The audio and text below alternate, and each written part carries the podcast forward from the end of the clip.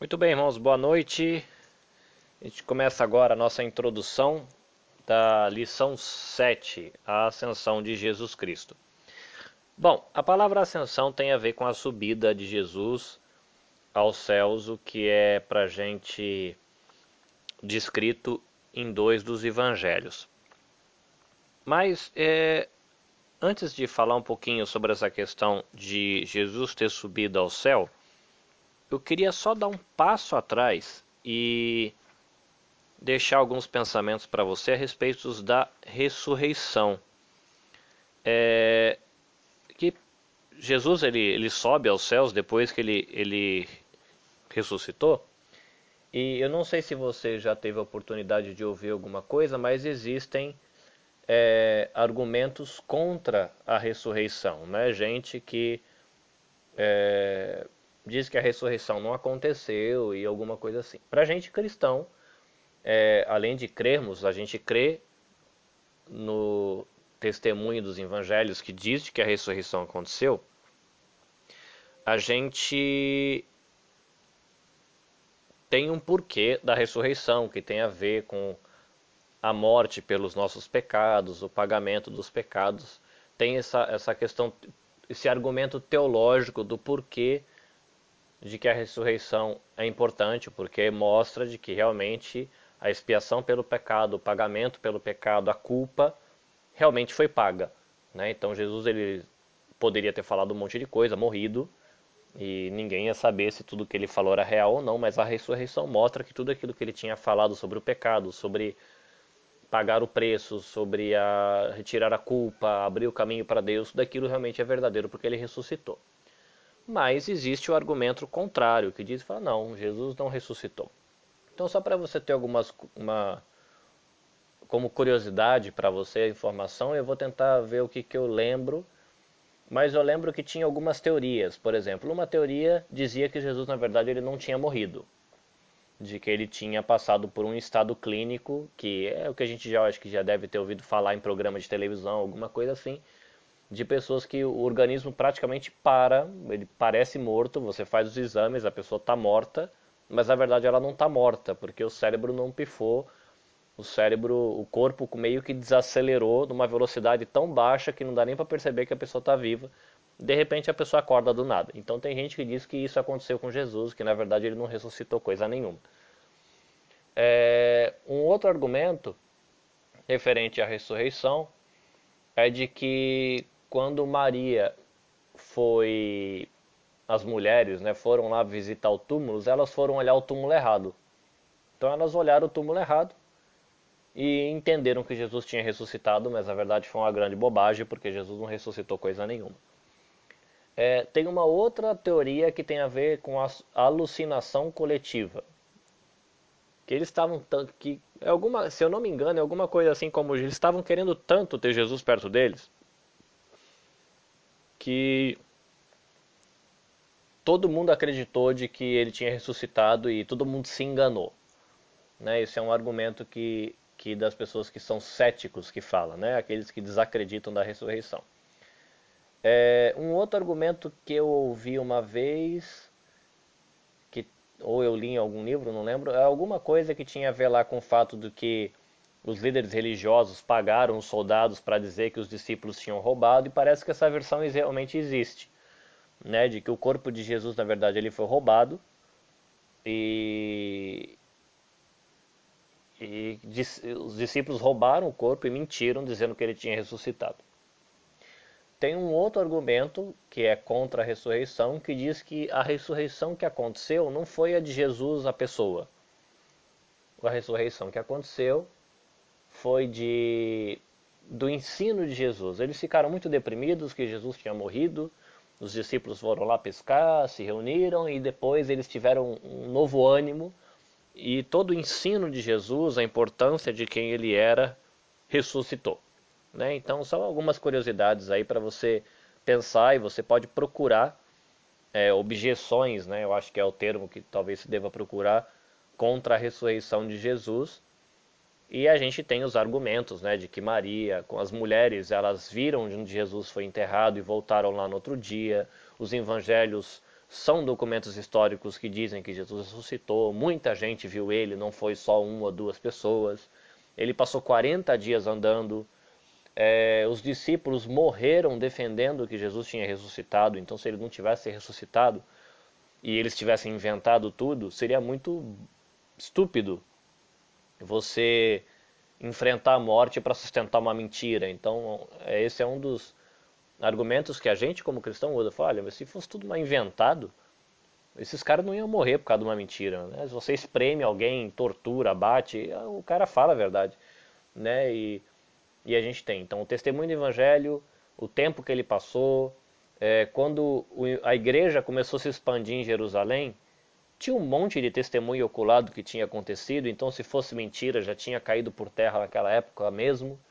Então a gente tem esses argumentos também que vale a pena você, depois tiver um tempo, pesquisar para olhar, saber um pouquinho sobre é, a ressurreição de Jesus e além do, dos argumentos que a gente usa para como cristão defender a veracidade de que é verdade que Jesus ressuscitou é, a gente tem também a importância teológica, né, a importância doutrinária da ressurreição, entre talvez outras, o fato de, de você ter a aprovação de que o pagamento pelo nosso pecado foi realmente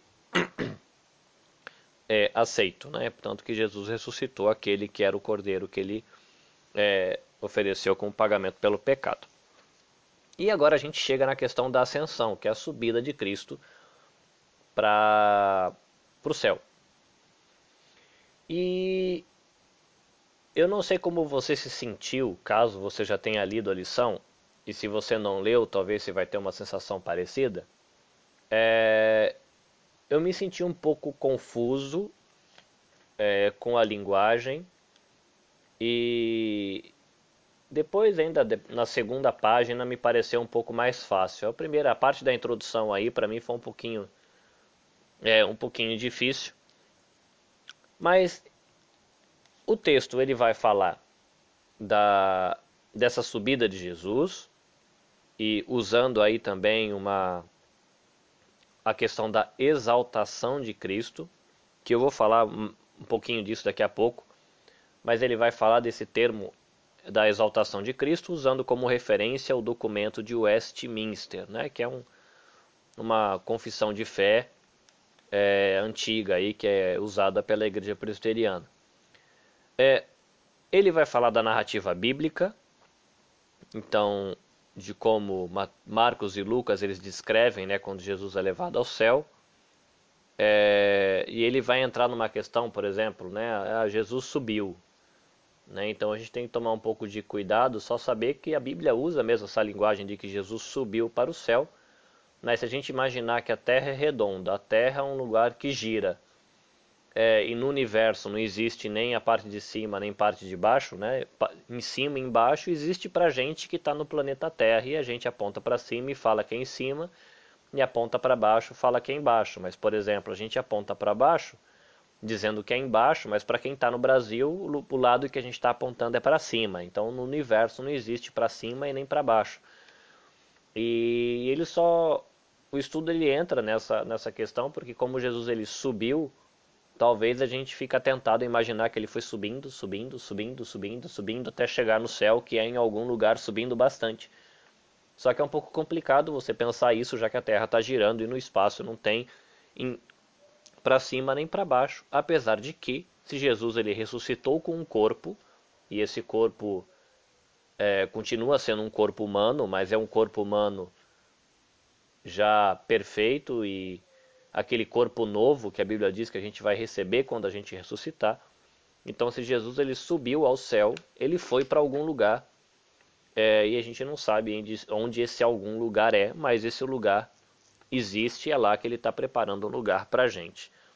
É, o ponto 2 da lição, ele vai dizer que a questão de Jesus ter subido aos céus é um pressuposto teológico, porque é, Marcos e Lucas escrevem que Jesus subiu aos céus.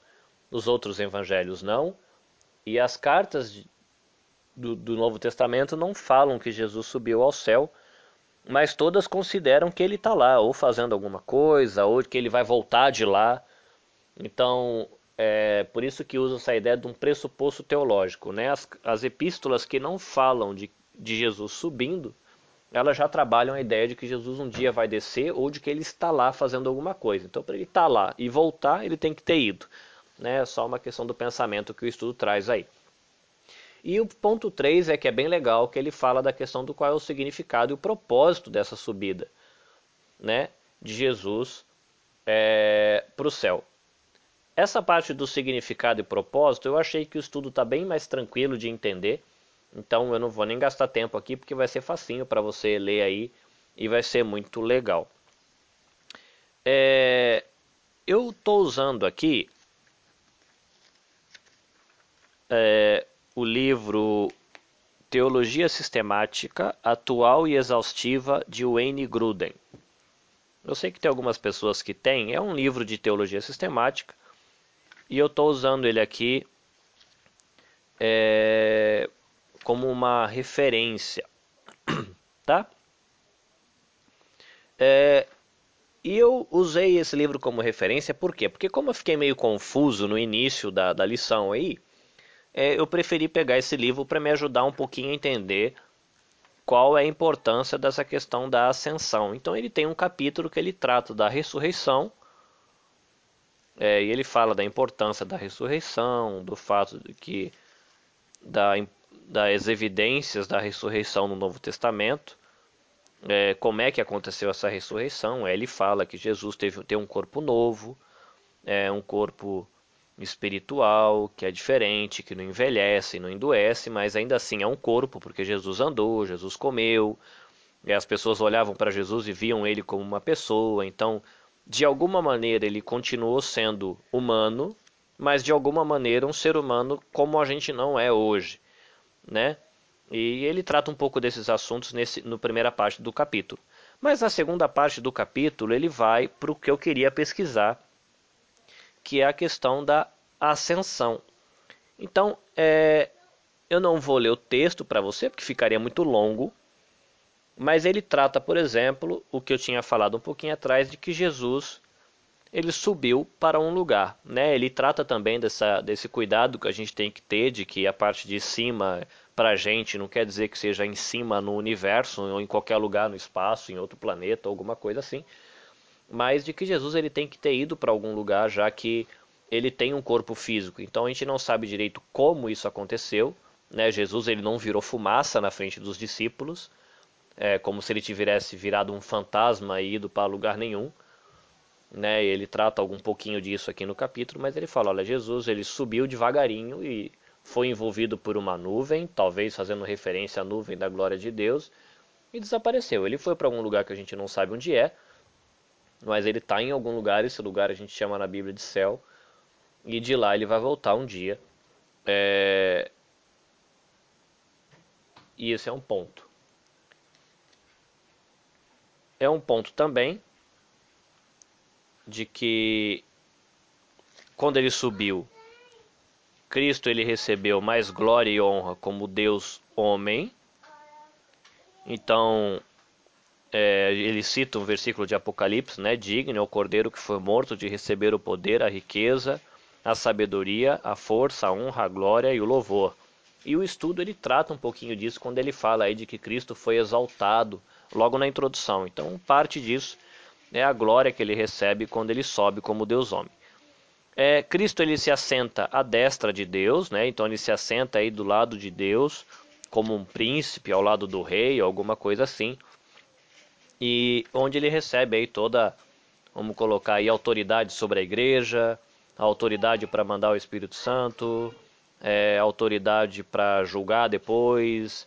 Então ele, ele recebe ali, ele é exaltado nessa questão de ter sentado é, ao lado de Deus. E a importância para a gente, né, segundo aqui o livro do Gruden, da gente pensar sobre a questão de Jesus ter ido para algum lugar ter subida, porque um dia a gente também vai, e a gente também vai com o corpo que a gente recebeu, né, e de que Jesus ele está lá é, trabalhando, liderando pela igreja, e isso é importante. Ele tem uma outra parte aqui que ele chama de os estados de Jesus Cristo. Isso eu vou dar uma lida para você porque eu achei interessante. É, ao comentar sobre a vida, a morte e a ressurreição de Cristo, os teólogos muitas vezes aludem ou se referem aos estados de Cristo. Com isso, eles se referem às diferentes relações que Jesus mantinha com a lei de Deus para a humanidade, com a posse de autoridade e com a honra que se lhe deve. De forma geral, fazem diferença a dois estados, o estado de humilhação e o estado de exaltação. Assim, a doutrina do estado duplo de Cristo é o ensino de que ele experimentou primeiramente o estado de humilhação, para depois passar ao estado de exaltação. E essa palavra exaltação a gente tem aí na introdução do estudo. Né? Então, é, o que, que Jesus ele experimentou quando ele estava aí no seu estado de humilhação? Né? Então, é, incluídos na humilhação de Cristo, encontram-se a encarnação, o sofrimento, a morte e o sepultamento. E aí, incluído na parte da exaltação de Cristo, a gente tem a ressurreição, a ascensão ao céu, que é o que trata o estudo, o fato dele se sentar à destra de Deus e a volta em poder e glória. Então, muitas teologias sistemáticas empregam os estados de humilhação e de exaltação como as principais categorias dentro da discussão da obra de Jesus. Né? Então, Jesus ele foi exaltado na questão da ascensão, e é interessante saber que isso faz parte do que os estudiosos chamam da obra de Cristo. E quando a gente fala a respeito da obra de Cristo, eu só vou fazer uma citação aqui, mas o capítulo 29 do livro do Gruden, ele fala sobre os ofícios de Cristo. Né? Então Jesus, quando a gente fala da obra né, de Jesus, a gente tem aí, por exemplo, Jesus como profeta, e a gente lembrando, né, profeta é aquele que traz as palavras de Deus para o povo, tem um outro ofício de Jesus, que é o ofício de sacerdote. E você lembrar que o sacerdote, ele oferecia sacrifícios, orações e louvores a Deus em favor do povo, e ele também representava a Deus diante do povo, ou perdão, representava o povo diante de Deus. E a gente tem o ofício de rei, que é aquele que governa como representante de rei.